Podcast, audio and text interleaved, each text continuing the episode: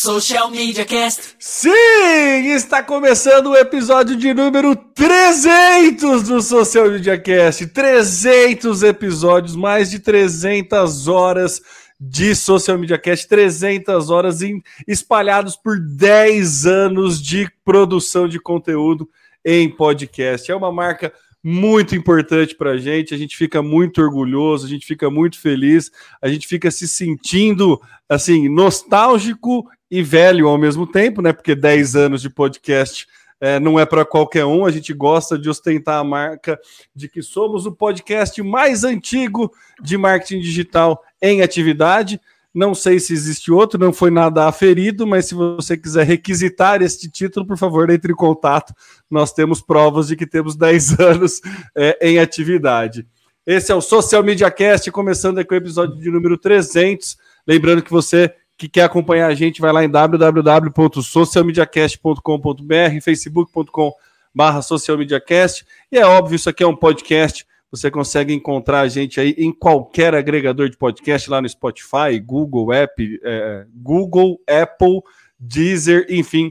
Você pode assinar, né? Agora é seguir, né? Na nossa época era assinar, mas agora você pode seguir o nosso podcast e receber aí todas as semanas um episódio novinho na comodidade do seu smartphone.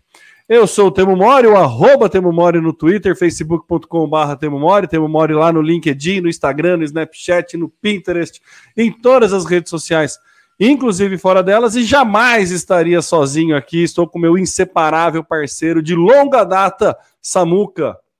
Fala, Temo. Realmente é um prazer estar com você aqui para gravar esse episódio número 300, uma marca histórica da nossa vida, principalmente hoje em que fazer podcast é algo tão banal, tão comum.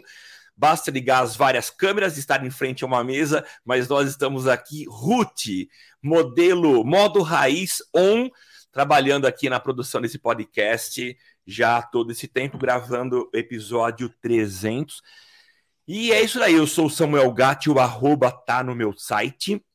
Você me ouve falando diretamente dos estúdios avançados da DR4 Comunicação em São Carlos, São Paulo, a capital da tecnologia.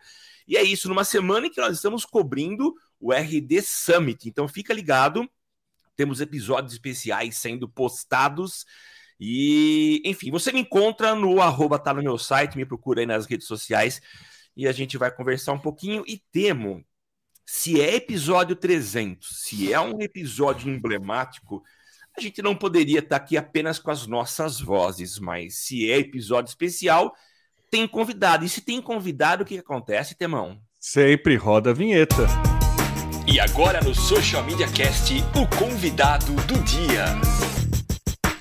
Samuco, o nosso convidado é assim, é, é, é difícil de classificar então eu vou fazer da, eu vou fazer uso da classificação que para mim é a mais valiosa, que é o nosso queridíssimo amigo.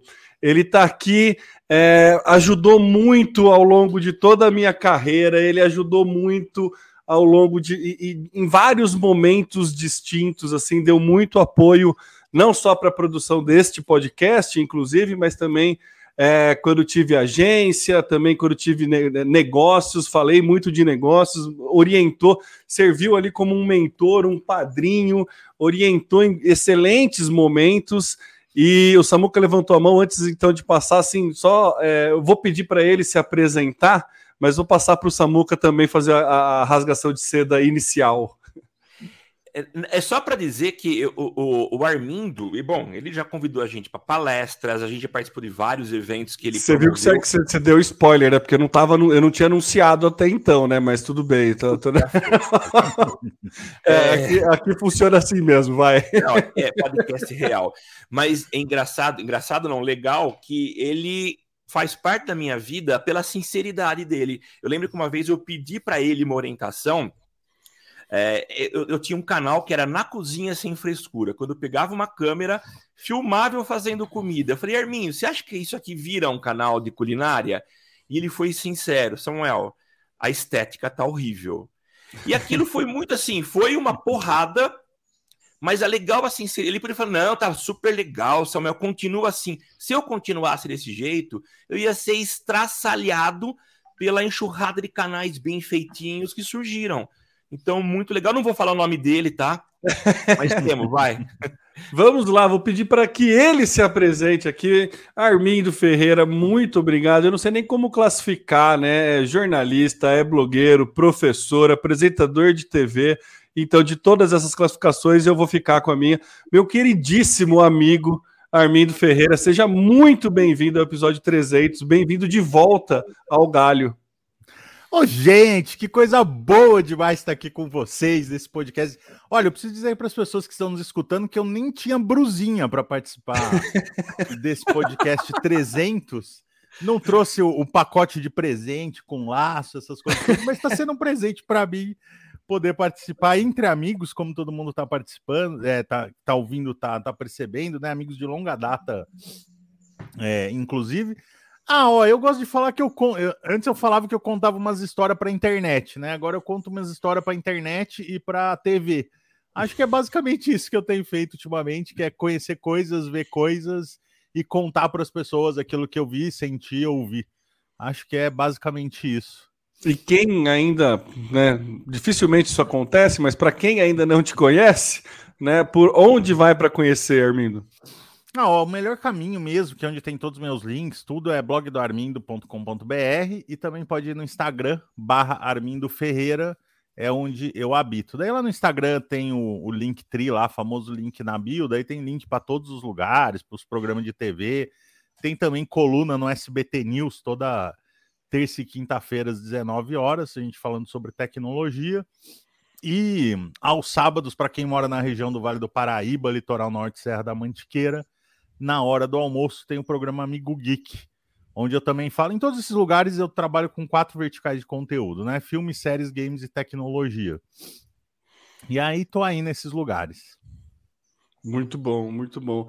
E você está cobrindo evento também, né, Armindo? Teve na BGS aí recentemente, fez umas entrevistas lá. Eu queria saber suas percepções do evento.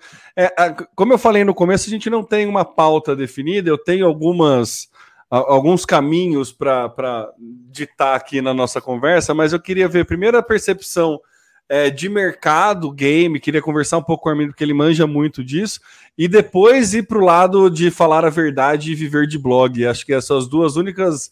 É, os dois únicos pontos que estavam no meu cronograma aqui na minha pauta, que se a gente não passar, eu sei que vai ter conteúdo muito bom de qualquer forma. Mas eu queria começar chamando essa, essa questão, principalmente do mercado game, que a gente vê toda a parte tecnológica, como é, como é um mercado que puxa a tendência tecnológica, a gente vê, está falando muito de metaverso, né, toda essa estrutura, o caminho que a meta está tomando, investimento para isso, e é algo que o mercado de game é totalmente. A, a, aceita muito fácil toda essa tecnologia, é um ótimo mercado para se testar esse tipo de tecnologia. Então eu queria entender aí as suas percepções do evento em si, né, da Brasil Game Show, que é o maior evento aí de games é, que acontece, que aconteceu aí recentemente. E também a gente discutiu um pouco sobre mercado de game, publicidade, como as marcas se apresentaram lá dentro. Outra coisa, né, o Samuca falou que o, o Armindo é bom por falar a verdade, e realmente é muito legal assim você acompanhar ele, porque se tem um meme que, que, que define bem o posicionamento do Armindo, é aquele verdades difíceis de engolir, sabe? Acho que é, é, um, é um que podia vir numa podia ser uma série de conteúdo do Airbnb, assim, porque realmente ele fala a verdade mesmo. Grandes marcas que estão fazendo um péssimo trabalho, ele vai lá e aponta. É, então acho que é legal. Pra, é, é, é um trabalho que, que, que, traz a verdade mesmo, assim, e traz muito insumo para quem quer trabalhar com, com produção de conteúdo, tecnologia, enfim. Vamos lá, Armindo. Fala, conta um pouco pra gente daí da BGS, o que, que você achou, suas é, impressões. É, deixa eu voltar um pouco no passado, né? Porque o blog do Armindo ele começou falando sobre comunicação, marketing e tecnologia. É, depois acabou falando naturalmente de tecnologia, porque eu tinha muita fonte no assunto e porque eu gosto, né? Sou nerd desde criança. Mas uns dois anos antes da pandemia, a gente eu achei que também valia a pena começar a falar sobre filmes, séries e games, que eram coisas que eu gostava também. Estava super conectado com a Marvel e o universo cinematográfico da Marvel, que também deu um, uma diferença aí para o mercado audiovisual, né? E é, eu não fazia ideia que foi isso que me salvou como negócio na pandemia, né? é, o, o, o que eu chamo de entretenimento de sofá, né? É que tem, tem as pessoas chiques que chamam de home entertainment. Eu gosto de chamar de entretenimento de sofá. As coisas de entretenimento de sofá, elas dispararam na pandemia e elas garantiram que eu tivesse aqui hoje ainda criando é, conteúdo. E uma dessas coisas de entretenimento de sofá é o, é o mundo dos games, né? Eu tenho amigos, por exemplo, que falam, Mindo, durante a pandemia, no momento de afastamento social, antes eu gastava 300 reais no boteco, agora eu gasto 300 reais de skin no Fortnite. E isso fez com que o mercado de games explodisse, assim. Então, se teve um mercado que não teve crise, foi a, o mercado de games. Porém, é, a, a indústria dos games e os consumidores de games, eles vivem muito o conceito de comunidade, né? Então, somos uma comunidade de gamers que tem características próprias, necessidades próprias, e muita gente, por exemplo, se encontrou nesses jogos como Fortnite, PUBG, é, COD, mas não se via pessoalmente. Então você começava a ver nas causas, nas conversas entre jogos, nas transmissões de, da Twitch, pessoal, olha, outubro tem BGS, vamos nos encontrar, essas coisas todas. É, eu tenho para mim, né? É claro que é uma, uma análise minha falando do meu mundo, mas quando começou o negócio do isolamento social, eu falei assim: ah, eu era nerd desde criança, passava uma semana trancado jogando videogame em casa. Para mim, ficar um ano trancado em casa não vai ser nada, né? Vai ser é, mole. Mas depois de um tempo eu comecei a ver a falta que fazia, ver as pessoas, é, abraçar pessoas, né? Então eu acho que talvez o ser humano tenha alguma inerência dentro dele dessa necessidade de viver numa coletividade física, né? Então eu acho que a primeira coisa que a BGS trouxe foi esse encontro da comunidade. Várias pessoas, porque na verdade foi uma BGS que não teve nenhuma novidade. Para não dizer que não teve nenhuma, teve três, que era o Street Fighter 6, o, Mar o Mario Rabbids, que é um, um game novo para Switch, e um notebook lá da Acer, que é um negócio de doido, que ele faz um 3D sem a necessidade de óculos, usando sensor e inteligência artificial. Mas assim, mega novidade mesmo, não tinha. Então tinha um lado dessa história, que era as pessoas estavam com necessidade de se encontrarem em algum lugar, um grande festival dos games, né? Por exemplo, você pensar que o, vários streamers da Twitch nunca tinham tido um, um ponto de contato físico com a sua comunidade, tiveram na BGS. E a outra coisa é a própria indústria dos games, que também vive de coisas físicas, por exemplo, cadeiras gamers que bombou de vender na pandemia, inclusive para não gamers, para o pessoal que estava em home office. É, teclado mecânico. Você vai comprar teclado mecânico, você tem que ter um MBA em teclado mecânico, porque tem vários tipos de switch, cada switch tem uma cor diferente, uma taxa de resposta diferente, um barulho diferente. Então, você comprar pela internet é uma coisa, e você ir lá e, e apertar as teclas e falar, ah, eu sei lidar com esse barulho, ou esse, essa taxa de retorno é confortável para mim. Ou você sentar numa cadeira gamer, assim, dar aquela recostada na cadeira e falar assim: ah, eu acho que essa cadeira que eu quero. A indústria estava precisando deste momento de showroom, mesmo que a pessoa vá comprar online depois, né? Essa coisa do omnichannel, então pode ser que ela não tenha comprado o produto na BGS, mas o fato dela ter experimentado, testado, ouvido barulho, sentado, jogado, faz com que ela compre depois. Então eu vi que a indústria estava é, também carente desse tipo de encontro.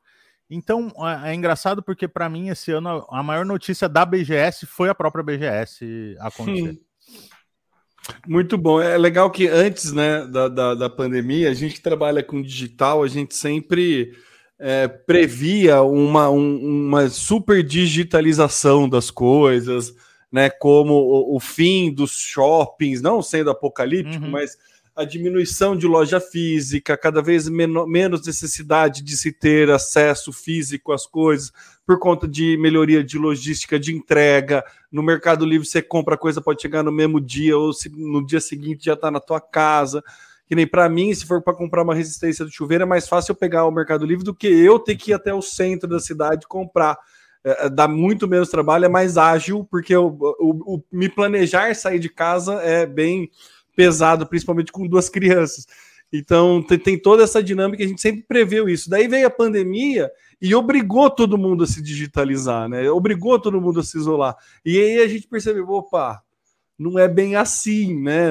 O físico faz falta, né? Então, por mais que, que seja um showroom, as coisas assim, esse contato faz falta. A gente é muito acostumado com comunidades online, né? Esse, esse, esse trabalho desde o Orkut, né? De, de fórum a respeito de um tema específico.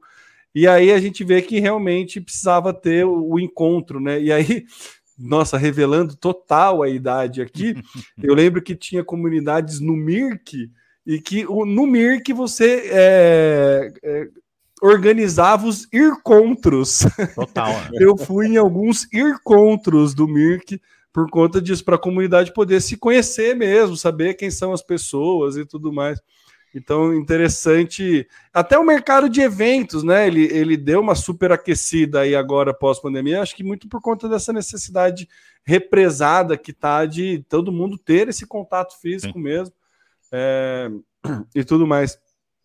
Você quer fazer algum comentário, Samuco? Eu ia, eu ia perguntar para o Armindo o que, que ele viu de ações legais de marcas lá dentro, assim, que talvez seja interessante citar, assim, pensando em estratégias eu... para eventos e comunicação com comunidade, mas passa a bola para você se quiser fazer alguma pergunta. Eu queria acrescentar isso. Realmente, eu acho que essa foi uma impressão que a gente teve depois, do pós-pandemia, do quanto que a gente deixou represada a necessidade do olho no olho, né? Armindo é professor também, isso ele talvez tenha sentido. A gente precisou, até para uma questão de sobrevivência, partir para as aulas no modo EAD, Sim. e que foi legal, atendeu super bem a demanda, né? Apesar dos das dificuldades, tanto para nós professores, eu sempre me julguei um cara uh, early adopter de tecnologia, era super antenado, tecnológico, só que a hora que a gente estava lá, a gente percebeu as dificuldades que existiam e a necessidade da gente voltar a estar tá olhando no olho, sentindo o cheiro, por mais que o aluno trabalhe o dia inteiro e chegue lá com um cheirinho que, a gente, que não, não é tão agradável, mas é aquela coisa de estar tá próximo, estar tá junto, estar tá sentindo uh, aquela atmosfera fez muita falta, né? Então, realmente, a, o ser humano tem essa necessidade do estar próximo do toque. Faltou demais isso. É, não, eu, é que assim, né, a gente dá aula há muito tempo, né, Samuel? Eu falo, a gente tá na sala de aula, a gente vê aquele aluno que tá mais tímido no fundo e só pela cara dele a gente sabe que ele não entendeu a matéria, é, é. Aquele outro que está um pouco mais desconectado e você consegue buscar ele na sala de aula. Joãozinho, vem cá, conta para mim aí o que você estava contando para seu colega, que eu quero saber também, essas coisas todas. É, expôs muito também a, a deficiência tecnológica, né? Vários alunos que às vezes não conseguia assistir a aula porque usava a internet emprestada do vizinho, o vizinho desligou o roteador, que tinha que ficar até mais tarde no serviço porque o, o chefe liberou ficar lá para poder assistir a aula, né? Tive família assistindo aula junto comigo lá e os pais Sim. falando se se estava certo ou errado ou não. Foi uma experiência é, muito doida, né? Mas eu queria trazer um ponto interessante para essa discussão aí, que tem uma futuróloga dos Estados Unidos que eu estudei bastante no MBA, gosto muito do trabalho dela, chamada Fate Popcorn. Ela há alguns anos identificou megatrends globais e por mais que essa mulher não tenha é, previsto a pandemia, porque ninguém podia prever, mas ela previu um fenômeno interessante que ela acreditaria que ia acontecer no futuro e que está acontecendo mesmo, que é o que ela chama em inglês de cocooning, que é o acasal, acasulamento, numa tradução meio tosca em português, assim, né? As pessoas cada vez mais ficando no seu casulo em casa por conta dos benefícios, tudo, e a gente vê a indústria da tecnologia caminhando muito para esse sentido, né? Casas inteligentes, os games, essas coisas todas. Então, é, eu acho que apesar desse contato físico também vai fazer muito mais sentido cada vez mais a nossa casa ter uma ressignificação e passar a ser um ponto de contato com o mundo diferenciado para para estudo, para trabalho, né? A gente está vendo aí o trabalho remoto e o trabalho híbrido. É, então as casas passam a ser multifuncionais. Inclusive, uma curiosidade interessante, né? Eu tive recentemente cobrindo uma casa cor com o pessoal da LG lá. E uma preocupação de, dos arquitetos, e a LG tem, tem trazido muito essa discussão, e outras empresas estão fazendo isso, por exemplo, é a esterilização do ar.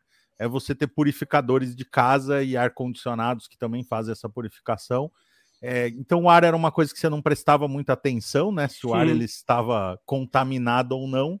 E agora você vai perceber um valor na sua residência com é, esse ar é, esterilizado. Voltando à pergunta do Temo, para eu não ficar divagando muito aqui, né? É, lá na BGS, assim, tinham várias marcas com ações interessantes. Eu gostei muito de tudo que a Twitch fez lá na, na BGS, mas a Twitch fez uma garra humana, sabe esses brinquedos que tem no shopping que tem uma garra que você põe uma moeda e você pega um ursinho? Eles te colocavam uma roupa, como se fosse uma roupa de, é, de esportes radicais, eles te penduravam numa corda e aí você descia e podia pegar uma caixa da Amazon. Ah, que legal. Ah, ali é. E aí tinha de tudo, tinha webcam, mouse, teclado, essas coisas todas. Sempre alguém saía feliz com um, um, um presente bom ali da caixa. Essa foi uma ação que me chamou bastante atenção. E uma empresa que não era da área de games, que eu fui ver depois, que é de uma empresa chamada Grupo Bimbo, que é do, do Rapidez. É, e de uma outra comida, eu acho, bolinho Ana Maria, uma coisa assim. O Bimbo tem, é tipo concorrente do, do. Tem o Puma, né? O pãozinho. Puma. É, o Bimbo Exatamente. é um ursinho, até. Eu, eu tô ligado é E eles fizeram uma dancinha do TikTok lá, que era uma música com uma coreografia estilo TikTok, e tava todo mundo dançando. Eu falei, nossa, olha que sacada da marca, ela poder trazer essa coisa do TikTok pro evento, e aí as pessoas subiam num palquinho, dançavam essa essa música com aquela coreografia do TikTok que ficava tocando incessantemente. E eu achei. É, e eu achei uma sacada deles, porque de fato as pessoas estavam ficando na fila, estavam dançando, estavam ganhando brinde lá com eles. Eu, por incrível que pareça, é uma marca não endêmica, que era uma marca, quer dizer, uma marca que não é do mundo dos games, mas que conseguiu chamar atenção ali no meio de, é, de todo mundo. E de falando especificamente de ativação e de montagem, essas coisas todas, sem dúvida nenhuma, a Acer me chamou muito a atenção, porque eles fizeram um stand que ele é reciclável, na medida do possível feito de material reciclado, inclusive para você pegar os brindes era um aplicativo, não tinha papel. E eles contabilizaram todas as horas jogadas nos computadores deles lá e vão comprar os créditos de carbono para compensar o carbono utilizado. É, eu achei uma proposta muito diferente e que de fato foi uma coisa que me chamou muito a atenção. Oh, que legal. Chama, é, esse tipo de ação realmente é, é uma coisa que não está no nosso, no nosso cotidiano, né? Pelo menos né, crédito de carbono ainda, ainda é um nicho muito específico de mercado mas interessante quem já consegue se posicionar, né? A Acer que fez isso que você falou? Isso, é. é ó, que, que legal já se posicionar e trazer para um, um, um ambiente tecnológico faz bastante sentido isso.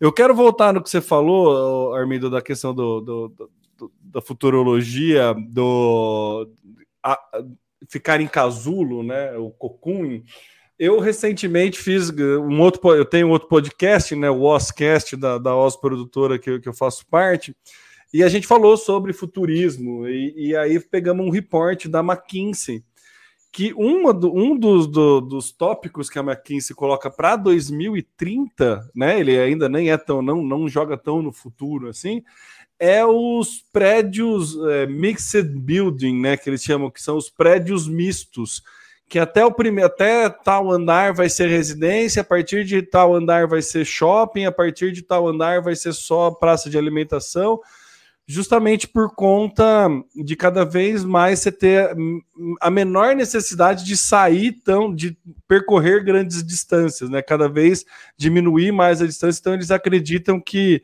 é, é, esse ambiente de co-living barra coworking barra colante, sabe? Tipo, você vai fazer tudo meio que em comunidade, num prédio só. Então você vai ter esse, esse que, que vai meio nessa linha, né? Do a gente não precisa, dá para ter contato com o mundo inteiro digital, mas a gente precisa ter um contato mínimo. Por mais que a gente more num casulo, a gente precisa ter um mínimo de contato com pessoas. Então é, é, é bem interessante você pensar é, como, onde que a marca vai enxergar mercado nisso, né? A LG já faz uma. Foi bem esperta em ver aquele, a questão da, da esterilização do ar. Realmente é algo que a gente nunca prestava atenção. Agora a gente está tendo alguns sintomas pós-pandemia que a gente não imaginava que ia ter. Todo mundo ficando muito mais doente, porque ficou todo mundo isolado. Né? Então ninguém ficou doente esse período né, de isolamento, pelo menos diminuiu muito, diminuiu o, o sistema imunológico de todo mundo por falta de contato, e agora está todo mundo preocupado né, de como melhorar a imunidade, ou pelo menos como se, se, se precaver né, de, de, dessas doenças. Então, é bastante interessante pensar como que marca. Ó, esse trabalho de, de futurismo é muito legal, né? Para você poder é, trazer trazer insights, assim, tomada de decisão de negócios, assim. Eu gosto muito de, de, de fazer esse tipo de estudo e, enfim, né, divagando, assim, só, só surfando na, na, na divagação que o Armindo colocou aqui e falando de marcas. E, Armindo, agora na hora da, da, da verdade, assim, é, o que de pior teve na BGS, assim, de marcas querendo aparecer, usando da outro termo jovial da lei de Gerson para fazer estratégias dentro da BGS. Isso acho que é, foi mais comum do que o esperado. É, não, eu acho que assim, eu também sofro menos, né? Eu sou a pessoa que já apanhou no stand da BGS porque foi confundido com Penetra e a assessora de imprensa não foi, fez nada, daí eu saí na base do pescotapa do stand. É, já fui a pessoa que fui tentar fazer reportagem na BGS e não é, e não consegui falar com ninguém, né? Porque a indústria dos games ela é uma indústria um pouco mais fechada mesmo e ela não fala com todo mundo. Hoje eu entendo isso é, de uma forma melhor. Mas então hoje, assim, é, eram 400 expositores, eu não vou cobrir todo mundo, né? A real é essa. Então é claro que eu vou querer cobrir as marcas que, tem, que eu tenho algum tipo de relacionamento, que eu já conheço os porta-vozes, conheço o trabalho delas, essas coisas todas. Então essas marcas eu já estava alinhando a minha cobertura com elas há quase um mês da, da BGS. Então, a, a hora que chegou na BGS, algumas marcas que, que entraram em contato comigo falaram assim: ó, oh, desculpa, eu já já fechei minha agenda de, de entrevistas, essas coisas todas. Teve uma marca que é uma marca de um é, navegador gamer lá, que, meu, os jornalistas deles e os relações públicas me enchiam o saco quase toda semana. Mandava notícia, mandava WhatsApp depois. Olha, você recebeu a notícia. Mandava é... o WhatsApp para avisar que mandou e-mail, né? Exatamente. Vale a pena publicar, não sei o que lá. E eu, meu, eu sei que, que nenhum assessor de imprensa gosta de fazer esse negócio chamado follow-up, né? Um saco mas as empresas têm métrica, a gente entende, então eu faço com muita empatia, sabe? É, quando dá para publicar, publico, quando não dá, não dá. Aí eu fui lá na BGS e vi que a empresa estava lá. Eu falei assim, nossa, que legal, né? Quando a empresa precisa ficar me enchendo o saco toda semana, ela me enche. Agora, para avisar que estava na BGS, para oferecer algum porta-voz para entrevistar, para falar um pouco das ações da marca, ela não quis, né? Mas daí não falha, né? Segunda-feira. Não, é. É, segunda-feira, depois da BGS, a assessora me mandou mensagem: Ah, Armindo, a gente mandou uma sugestão de pauta para você, negócio tal. Eu falei: Vocês estavam na BGS, né? Ah, a gente estava. Então, e vocês não me falaram nada que vocês estavam na BGS? Vocês me mandam mensagem toda semana para falar de pauta e não me falam. Ah, desculpa que a gente recebeu da assessoria. Vocês acham? Eu conheço a assessoria da BGS há sete anos. É, ainda foi botar a culpa na assessoria. Daí eu falei que é o que eu tenho feito com algumas marcas, né? Falado, ó, de acordo com a Lei Geral de Proteção de Dados, eu quero dizer que eu proíbo a marca de entrar em contato comigo por qualquer meio e eu solicito a imediata remoção do meu mailing do, do e-mail de vocês. Então, o que eu tenho feito, né? A gente está falando sobre a, a, minha sinceridade. Eu acho que a minha sinceridade tem sido cada vez maior. E eu só falo mesmo de marcas que eu me sinto à vontade de, de falar e que eu conheço, essas coisas todas. É, o blog chama blog do Armindo, né? Então não tem essa coisa de ah, o jornalismo imparcial, né? Falei assim, não, meu jornalismo é parcial, é parcial do blog do Armindo. Quando eu decidi ter esse nome, ele já é parcial. Então a minha parcialidade é nas marcas que eu confio, que eu conheço, que eu já tenho algum tipo de, é, de relacionamento. Então acho que foi isso que aconteceu. E por incrível que pareça, né? Você pega 400 expositores, tem marca que não tem a menor preocupação com assessoria de imprensa, relações públicas. Aí, em tese, você teria que ir no stand, perguntar se tem algum responsável, né? Ou se não, tem um evento que é um dia antes, que é o evento da imprensa, que eu não. É, é né, eu, eu sou chato, mas eu não gosto de ir no evento da imprensa, porque evento da imprensa é para atender a imprensa. Só que se, se você vai nesse evento, não tem as pessoas. Aí você não consegue sentir o clima, ver qual stand Sim. que está mais lotado ou não, né? É um evento todo etéreo, né? E aí as pessoas falam, você não vai vir no, no, no dia da imprensa? Eu assim, não. Mas como não? Você não vai vir? A gente vai ter coletiva. Você fala, ó, desculpa, não, eu não tenho interesse pelo dia da imprensa. Eu tenho, eu fui no dia 12 de outubro, feriado, que eu queria ver a Muvuca. Eu queria olhar a BGS de cima e falar assim: olha, isso aqui está atraindo atenção, isso aqui não está, o que, que as pessoas estão conversando, né? Chegou no finalzinho da feira, última hora de feira, eu chamei alguns executivos que eu conhecia e falei: ó, esquece Armin de jornalista, essas coisas, conta para mim, qual foi a temperatura da, é, da feira, com qual sentimento você sai daqui, foi bacana para fechar negócio, para trocar ideia, essas coisas todas. Então, eu faço muita questão disso e pouca questão dessa coisa de ah, o dia da imprensa, é, assessoria, essas coisas todas. Então, de uma maneira geral, eu cobri marcas que eu já conhecia e, e acreditava, e acabou naturalmente não tendo espaço para as marcas é, que eu não tinha esse relacionamento. É, tem algumas marcas que eu não me relaciono até hoje, porque como elas eram babacas comigo no passado, agora eu sou babaca com elas, né? e. Isso ah, a lei do retorno não falha, né? Exatamente. E, é, e porque elas têm que aprender, né, a, a lidar com as pessoas. Olha, eu tava é, num, num, cantinho lá assistindo o comecinho da Sonic Symphony, que ia ter lá, que era uma apresentação de uma sinfônica tocando é, músicas clássicas do Sonic. E eu vi dois jovens ali, jovens mesmo, devia ter uns 18, 19 anos de idade, com um celularzinho intermediário meia boca, um foninho de ouvido servindo de microfone e, o ca... e um amiguinho filmando como se ele fosse o cinegrafista da Rede Globo e o rapazinho gravando na frente da câmera como se fosse o repórter fazendo a passagem na frente da câmera, sabe? As marcas precisam aprender a respeitar esse tipo de coisa. Putz, Aqueles dois jovens que estão ali gravando, vão ser os, os influenciadores e celebridades do futuro. Talvez não sejam, mas o fato da marca começar a lidar com ele agora, neste momento, e respeitar essa boa vontade dele de gravar uma passagem na frente da Sonic Symphony com uma menor condição técnica, mas a maior boa vontade do mundo, é, isso precisa ser respeitado, né? Então hoje eu faço questão de lembrar das marcas que não me respeitaram nesse momento e não me relacionar com elas. Mas eu espero que as marcas de hoje vejam esses jovens lá e falem: meu, isso aqui é diferente. São pessoas que estão se esforçando aqui. Se eu der um celular melhor para elas, se eu der um treinamento, se eu der acesso a recursos para eles, em pouco tempo eles vão ser os próximos influenciadores.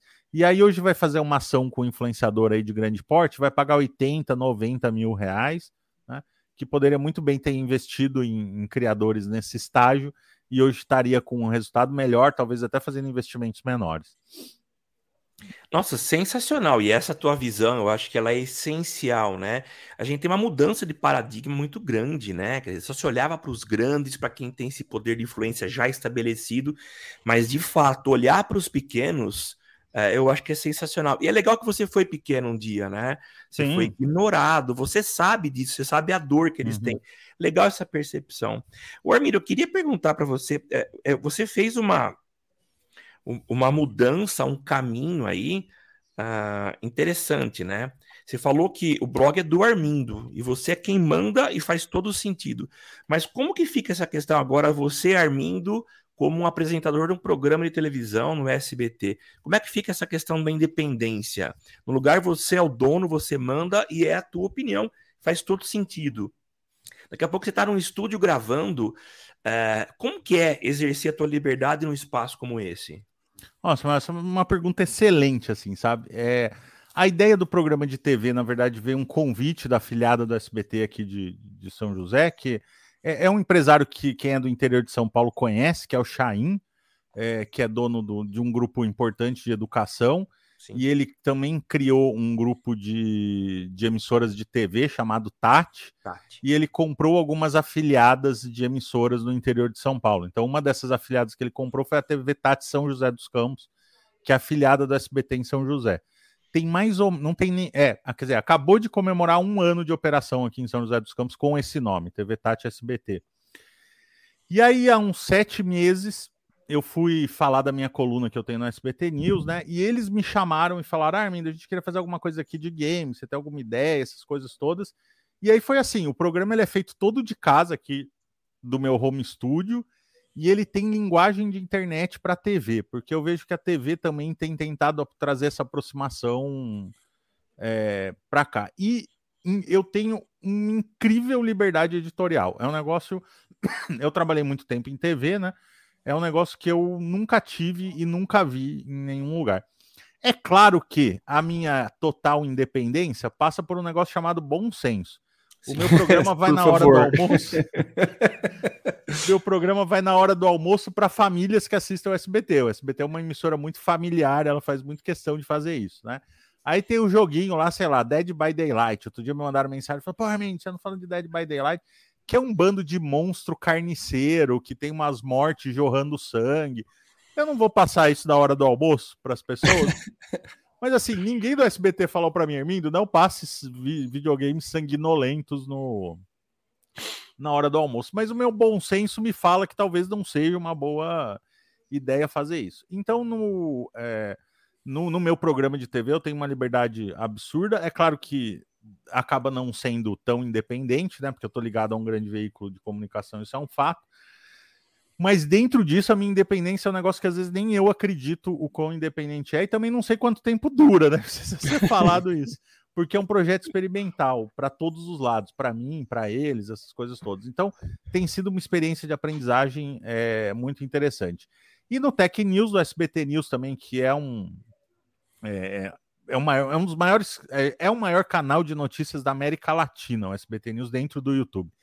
São mais de 4 milhões de assinantes. É, eu comecei a falar sobre tecnologia de um jeito que não deu muito certo e comecei a mudar minha linha editorial para uma coisa um pouco mais beabá, assim. É, o que, que é metaverso, mas uma linguagem extremamente simples, como não cair no golpe do WhatsApp. Então eu também aprendi e estou aprendendo com o público do SBT a ter essa, essa linguagem mais de explicar essas coisas digitais para as pessoas que não são tão digitais. E acaba que eu não tenho muito problema assim de Ó, nesses quase um ano que eu tô na SBT News, nunca ninguém falou não fale dessa marca, não fale desse jeito, não critique do jeito que você tá, é, tá criticando. Então também é muito bacana que eles me dão uma liberdade é, editorial muito interessante e que eu nunca tinha tido em, nenhum veículo de comunicação. E o blog do Armindo e o Armindo continuam sendo o blog do Armindo e o Armindo. Aí sim eu tenho essa minha independência, eu falo do jeito que eu quero. Eu acho que a minha audiência gosta muito disso, né? De saber que só, olha, se o Armin tá falando de alguma coisa porque essa coisa é legal, porque o Armin é chato pra caramba. Quando ele não gosta, ele fala mesmo. E várias vezes, várias pessoas já falaram para mim: falou, não, Armin, se você tá falando disso, eu vou botar fé, eu vou comprar, eu vou instalar, legal. porque isso é uma coisa que, que eu sei que você foi ver antes de, de falar. Isso é verdade. Na pandemia teve uma empresa que veio me contratar para falar de um serviço deles que era basicamente um serviço de comprar coisas nos Estados Unidos, e eles entregavam aqui no Brasil por um preço mágico, essas coisas todas. Tava tudo acertado, tinha cachê, tinha um crédito que eu ia usar na loja, essas coisas todas. Mas eu falei, nossa, isso aqui é mágica demais, né? Vou eu, como usuário, secretamente, aqui antes de fazer a ação, criar uma conta e fazer uma compra para mim. Exatamente. E aí eu vi que o negócio era desesperador. Tipo, um negócio que você comprava, sei lá, uma pasta de amendoim por 50 reais, você ia pagar 200 reais de frete até a sua casa, né? E aí eu cheguei na segunda-feira e falei, ó, eu sei que já tá tudo acertado, combinado, ah, mas eu não vou fazer, não vou oferecer para as pessoas um, é, um, um, negócio desse. Ah, mas Armin, você tem que entender. Eu falei assim, ó, não, eu não vou fazer. E aí eu sei que a pessoa de, da empresa nem me respondeu mais os e-mails, ficou extremamente chateada, provavelmente, porque a negociação de fato estava bem encaminhada, mas eu não ia falar para ninguém de uma coisa que eu não, não concordo, né? E aí eu tenho feito isso até hoje. Ganha menos dinheiro, mas pelo menos eu tenho mais credibilidade, principalmente coloco minha cabeça à noite no travesseiro tranquilo. Não que eu não vá fazer infalível de furada, né? Às vezes as empresas são muito boas em te vender um negócio que não é na parte. É. Mas até hoje eu tenho dado boa sorte assim no meu feeling, na minha análise do, do que falar ou não. É, o, Armindo, uma coisa que você sempre, né, assim, em todos os eventos de, de, de, de produtor de conteúdo, toda a, a, a, estrada, toda essa bagagem, uma coisa que sempre foi pauta e sempre foi defendida é essa questão da autenticidade, né? Você ter. É, fazer a sua construção de autoridade baseado na sua autenticidade. Você tem algo a entregar por ser você. A part, par, parta dessa premissa, né? A, a molecadinha que estava começando lá na, naquela precariedade mais com a boa vontade, eles têm uma autenticidade de falar de uma forma que vai atrair um público específico. Então, quando você fala do bom senso dentro do público do SBT, é muito mais uma adequação da mensagem ao público, né? Entender quem é o teu público-alvo e aí fazer uma estratégia de comunicação é, adequando esse perfil, é, é, essa própria comunicação ao perfil de público é, do que assim. Ah, o Armindo se vendeu, traiu o movimento, essas coisas desse, desse tipo, né, para esse lado que a galera vai. Então, a questão de bom senso e acho que a idade ajuda bastante nisso, Sim. né? Depois a gente tem uma caminhada, assim, é muito mais da, da adequação. Com quem que eu tô falando? Para quem que eu tô falando? E é muito legal você trazer pra gente que no SBT News você começou num, num, numa linha errada e aí teve que é, alterar, mudar o rumo para uma linha muito mais beabá, porque é a adequação do perfil de público.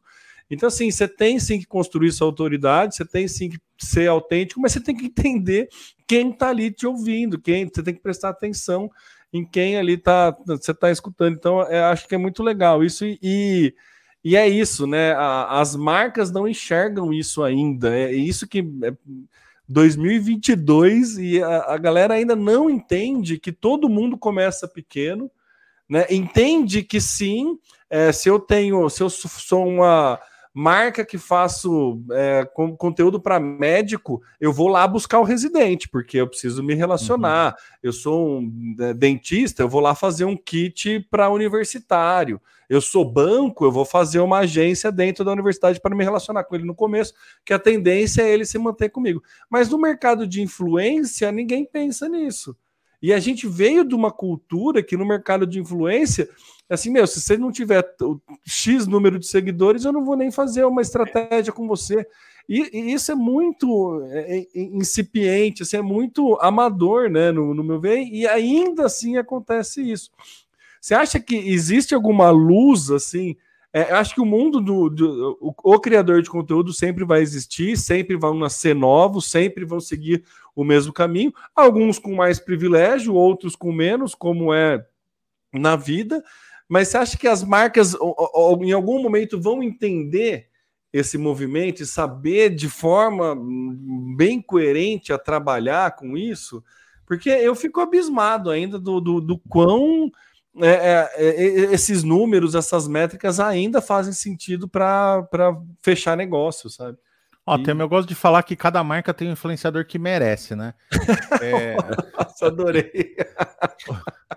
Outro dia uma marca veio cotar com a gente, né? A pessoa que estava contratando falou: Nossa, mas se eu fizer mídia CPC, eu vou ter um resultado melhor do que do que se eu fizer isso, ou tá mais caro do que mídia CPC. Daí a gente fala: ah, então vai fazer CPC, né? Você está comparando poste com tangerina, né? É, uma coisa é você usar um influenciador que tem uma bagagem, que tem uma taxa de atenção, essas coisas todas, e outra é você fazer uma mídia. Não dá para comparar. E aí eu acho que o grande erro das agências hoje, de uma maneira geral, é achar que influenciador é mídia, né? É, e o influenciador ele não é mídia. O influenciador ele faz o roteiro, ele grava, ele edita, ele analisa as métricas, ele vê qual o melhor horário é, para fazer. Aí eu acho curioso, né? É, você tem um, uma visão que é muito limitada desse criador que fala assim: ah, é só mídia, né? Ah, eu tinha uma verba de 10 mil reais em mídia, eu vou comprar 5 em mídia paga e 5 em influenciador. Mas o influenciador ele vai entregar muito mais do que mídia, né? Ele já é a mídia, já é a verba de produção, já é, é a, o BI ali, ele já entrega o relatório. Então, é, isso é uma visão muito limitada. E aí tem marcas que nadam de braçada com isso, de você ter um bom relacionamento, delas entenderem essas coisas todas. Tem marca que já manda o briefing pronto e às vezes também nem compensa discutir muito.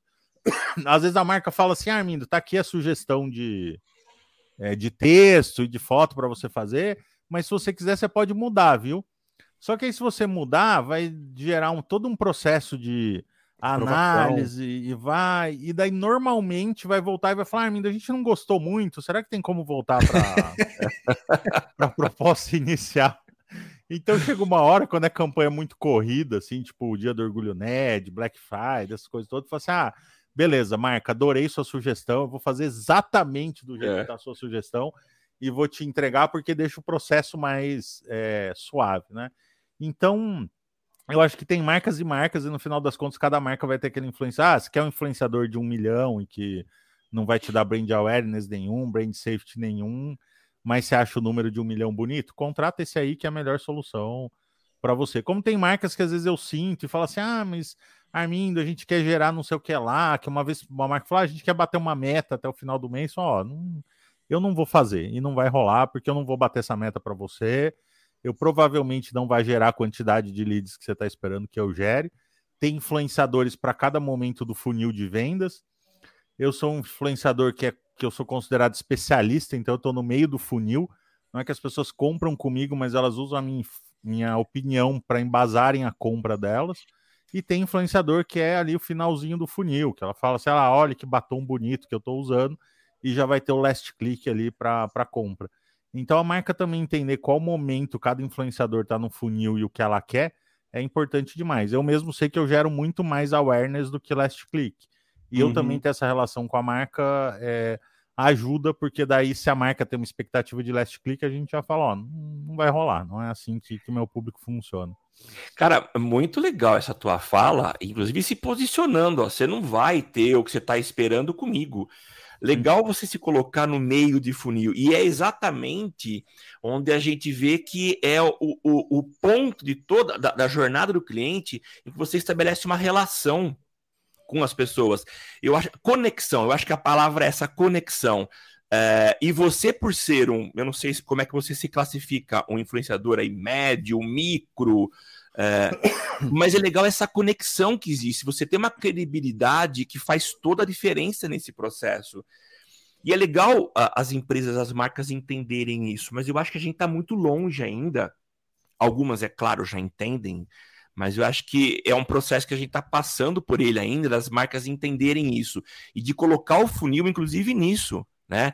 Eu achei muito legal você se posicionar numa, no, no, num ponto do funil que não vai gerar venda direta, mas tem uma influência impressionante.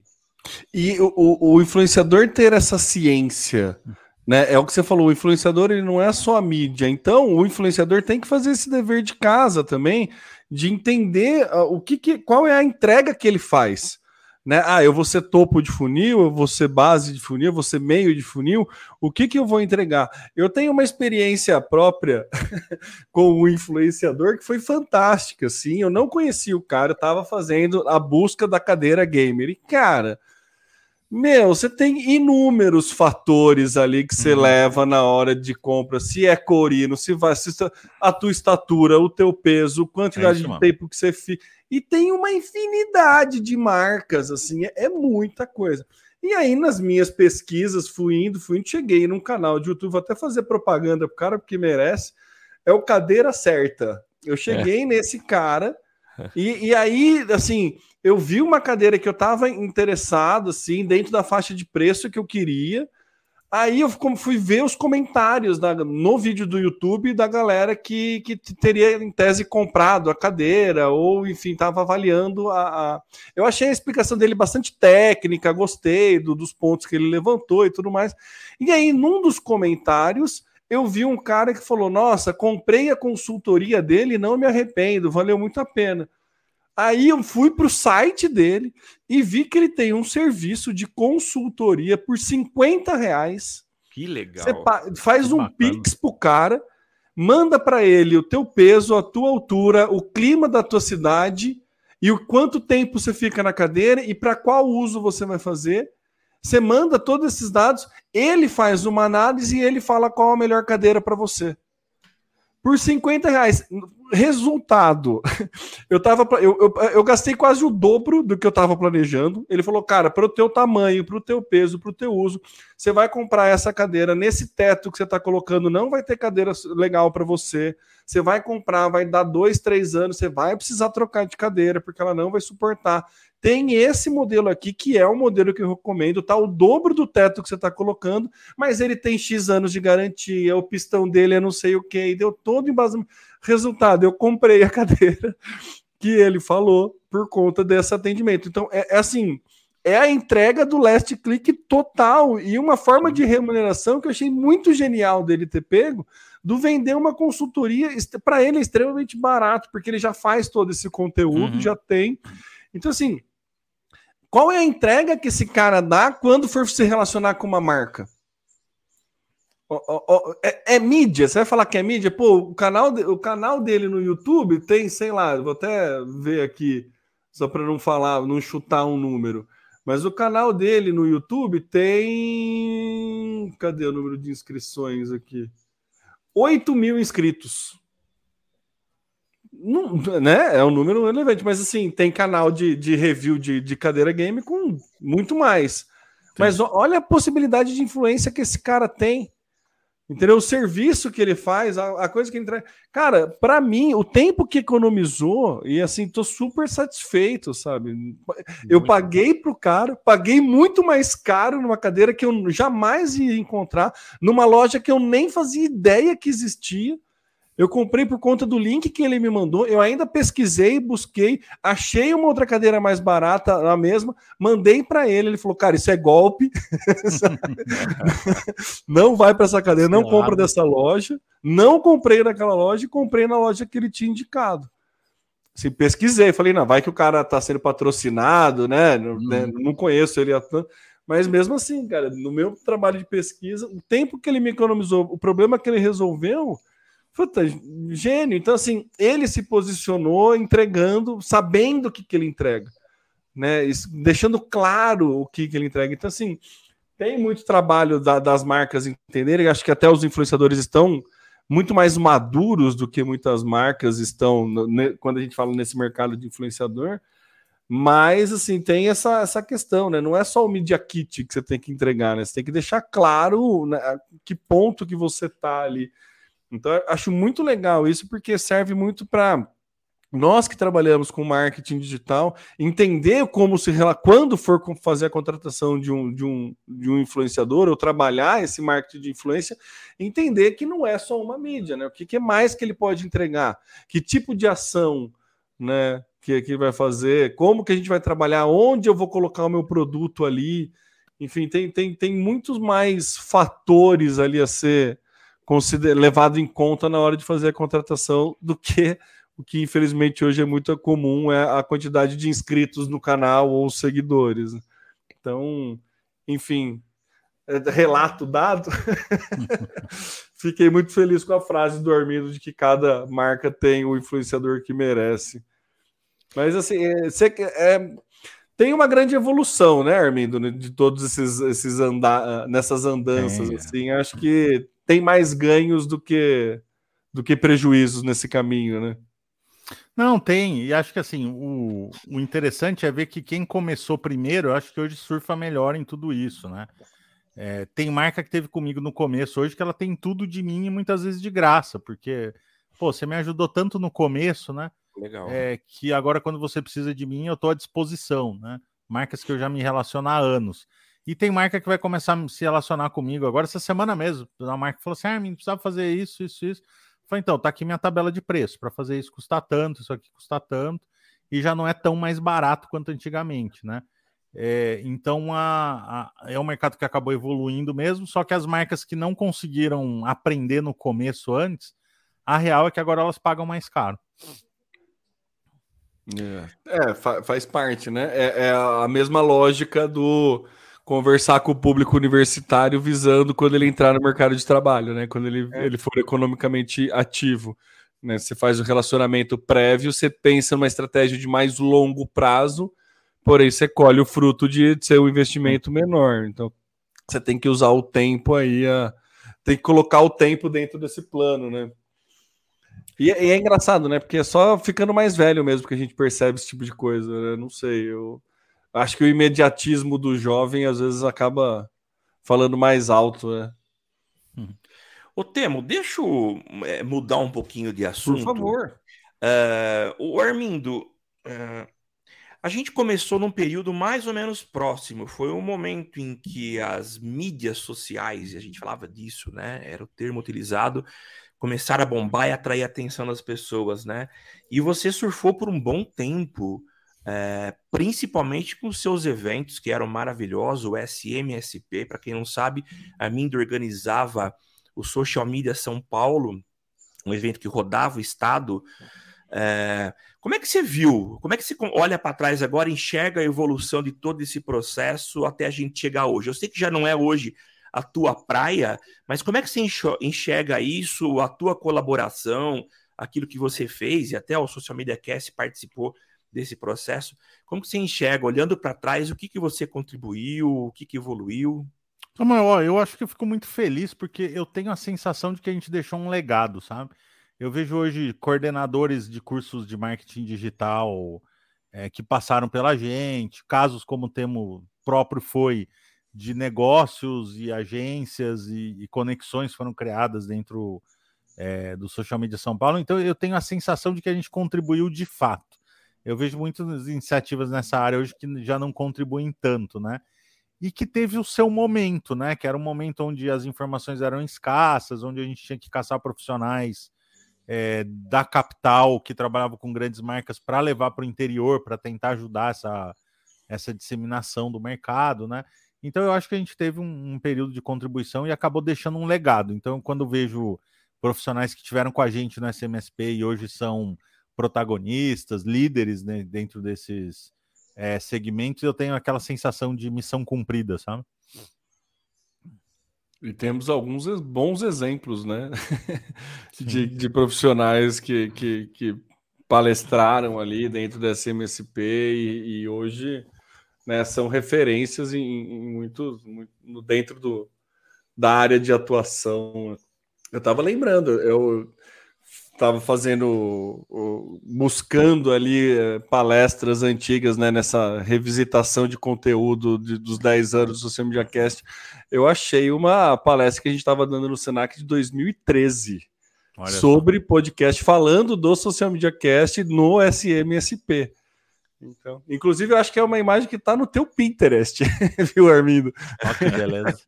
é, não é nem, não achei nem é, foi assim pelo, pelo, pelo Google Imagens assim que eu, que eu consegui na hashtag encontrar uma, uma palestra nossa lá. Então, eu acho que é, a, a, grande sacada desse evento na época que foi foi justamente o, a disseminação do conteúdo, né? Porque antes era, era a gente tinha exemplo do Guaraná Antártica que chegou a um milhão de curtidas na página, né? Era, uhum. era o, o marco. Era quando o marco. você ia no evento que era Facebook Brasil, da Media Education, você né, depois mudou compartilhando, né? Enfim, você tinha alguns eventos assim no começo que era para você ver um mercado que você nunca ia atuar, uhum. né? Para gente que era do interior. E aí o Armindo veio com uma proposta de percorrer o interior e ensinar explicar, ver quem fazia um bom trabalho no interior, para essa galera falar com a galera do interior como trabalhar marketing digital e como iniciar isso. Então, assim, é, quando a gente fala do, do, do valor que tem, é, é, é disso que a gente está falando. Né? Pensar 10 anos atrás, quando a, a, a, a, é, é, não é nem mato, assim, eu lembro de uma das perguntas, assim, que se fazia nessa época de, de, empreendedores, e não eram pequenos empreendedores, eram empreendedores médios, assim, que vinham participar, era se eles deviam ter uma, um perfil ou uma fanpage no Facebook. né? Assim, é. para é, gente hoje é, é, é, ridículo isso, mas assim, cara, era uma dúvida que empresas com uma verba considerável tinha. Porque a gente tem aquele, pre, aquele preceito básico de replicar o hábito na nova tecnologia, né? Independente da tecnologia que vem, a gente replica o que a gente está acostumado a fazer. Então, se é uma. Ficou, se criou-se aquele estigma de que era uma mídia barata para falar com muita gente. E aí vem o Armindo falando, cara, você não quer falar com muita gente, você quer falar com quem interessa, tem toda uma outra forma de se trabalhar, o marketing digital e tudo mais. Então, que, que até me dói muitas vezes, até hoje a gente tem que falar a mesma coisa. Continuar falando.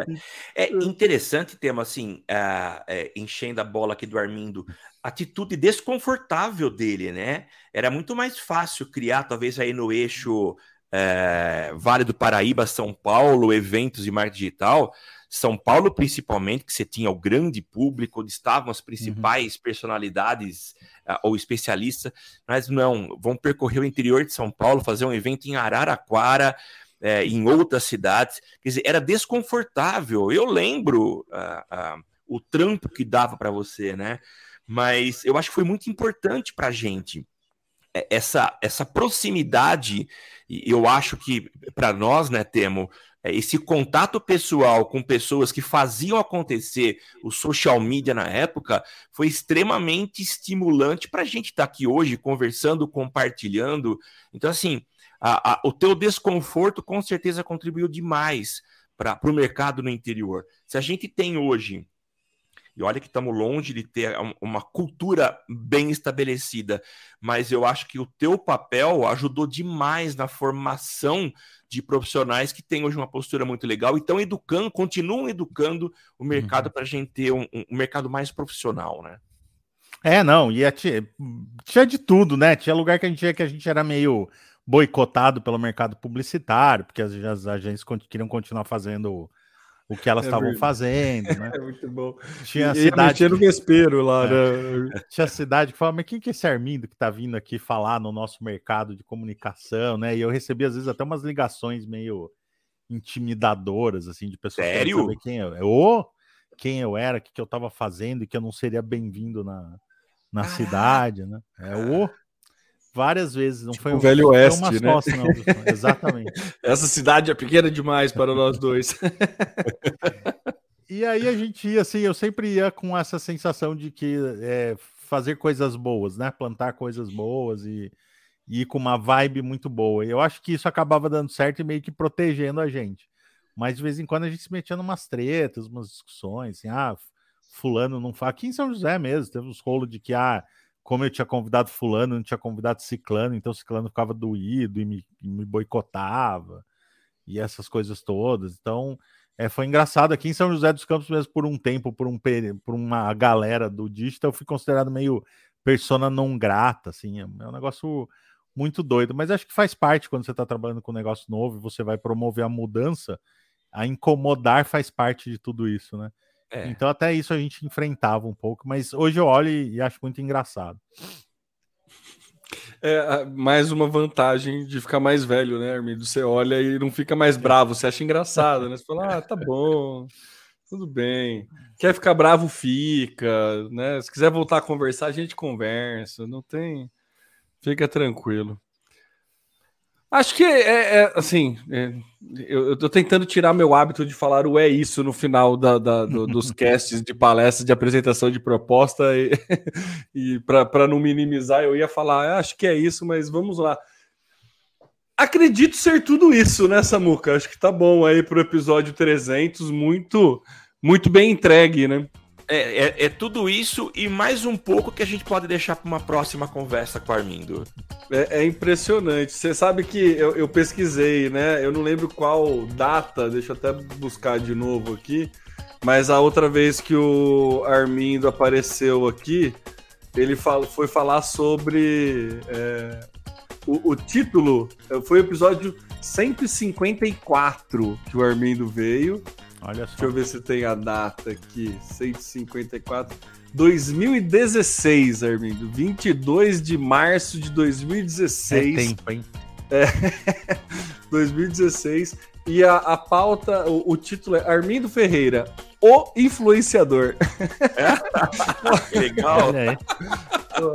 Então, se você quiser ouvir o primeiro episódio, o que, que a gente falava em 2016, está lá no ar o episódio 154 do Social Media Cast com Armindo Ferreira, é, assim. O deve... influenciador. Vou ficar. É, o influenciador, fiquei curioso, vou até dar o um play aqui para ouvir depois, para ver o que, que a gente falava naquela época. Mas, Armindo, cara, meu, assim, é, é, muito, mas muito obrigado pelo tempo mesmo, muito obrigado pela conversa, por todos os insights. Falar com você é sempre muito rico para mim, assim, é, é é, é, é um momento de, de, de, de, prazer, de glória e de, de, assim, de se deliciar mesmo, de trocar ideia com você. Acho que é, é, é muito bom porque em todas, todas as vezes que eu paro para conversar com o Armindo, sempre tem esse momento uau, sempre tem esse momento do nossa, pode crer, né? É, é, eu acho que é um cara que enxerga o mercado com uma visão muito particular, assim, e entrega para o mercado, faz questão de entregar conteúdo para o mercado de uma forma assim muito muito mais do que muito muito densa, além da espuma que a gente é, que é tão comum ver nesse mercado digital. Então assim, muito obrigado por por ter aceitado vir aqui no, no episódio 300 do Social Media Cast. Obrigado mesmo por todo esse tempo e faça suas considerações finais aqui para o nosso episódio. Ah, gente, na verdade sou eu que tenho que agradecer, né? Esse papo sempre bom. Samuel aí, um educador também da área da, da comunicação, guerreiro aí do interior de São Paulo. Temo super empreendedor aí do digital desde sempre.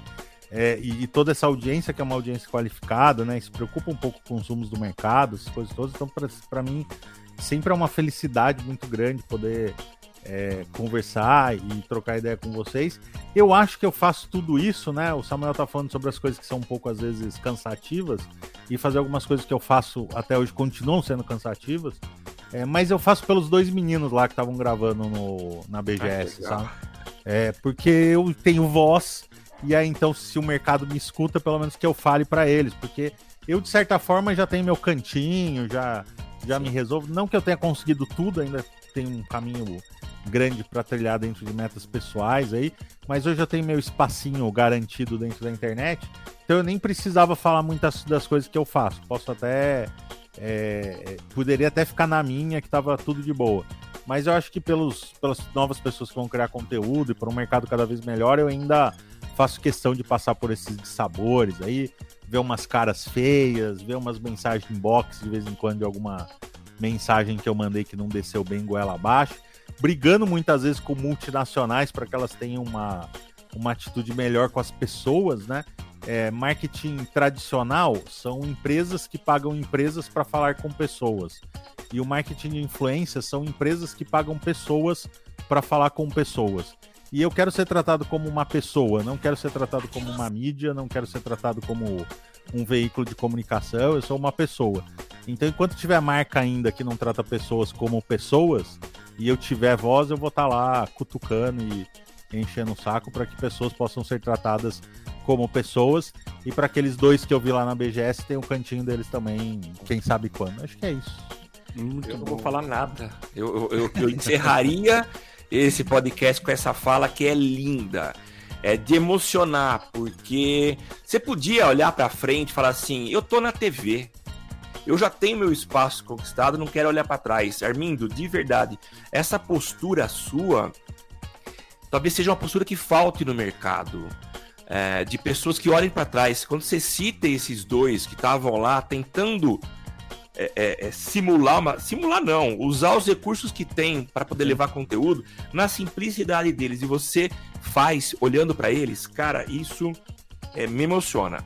Eu acho lindo demais. Eu acho que a falta. Gente que é, a gente que é professor, né? É, a gente tem essa, essa questão de, de, de querer. É. Né, no, no, sim, de olhar para o aluno, que pegar aquele aluno que está mais disperso, querer enxergar potencial em todos os alunos e querer ajudar ele a, a, a, atingir os seus objetivos, né? Acho que é. essa é a graça. Não é à toa que a gente acredita na educação uhum. e acho que é por é, é, é esse a grandiosidade profissional, é essa a grandiosidade profissional do Armindo. Ele acredita né, nisso tudo que ele falou, acredita nisso tudo. É para isso que ele trabalha. Então é por isso que eu tenho tanta admiração por ele. E realmente, Samuca, acho que é com essa frase que devemos é, encerrar aqui o episódio 300 do Social Media Cast. Muito obrigado a você que nos acompanhou até o finalzinho. Valeu e até a próxima semana. Tchau, tchau. Aqui você aparece, aqui você acontece. Social Media Cast.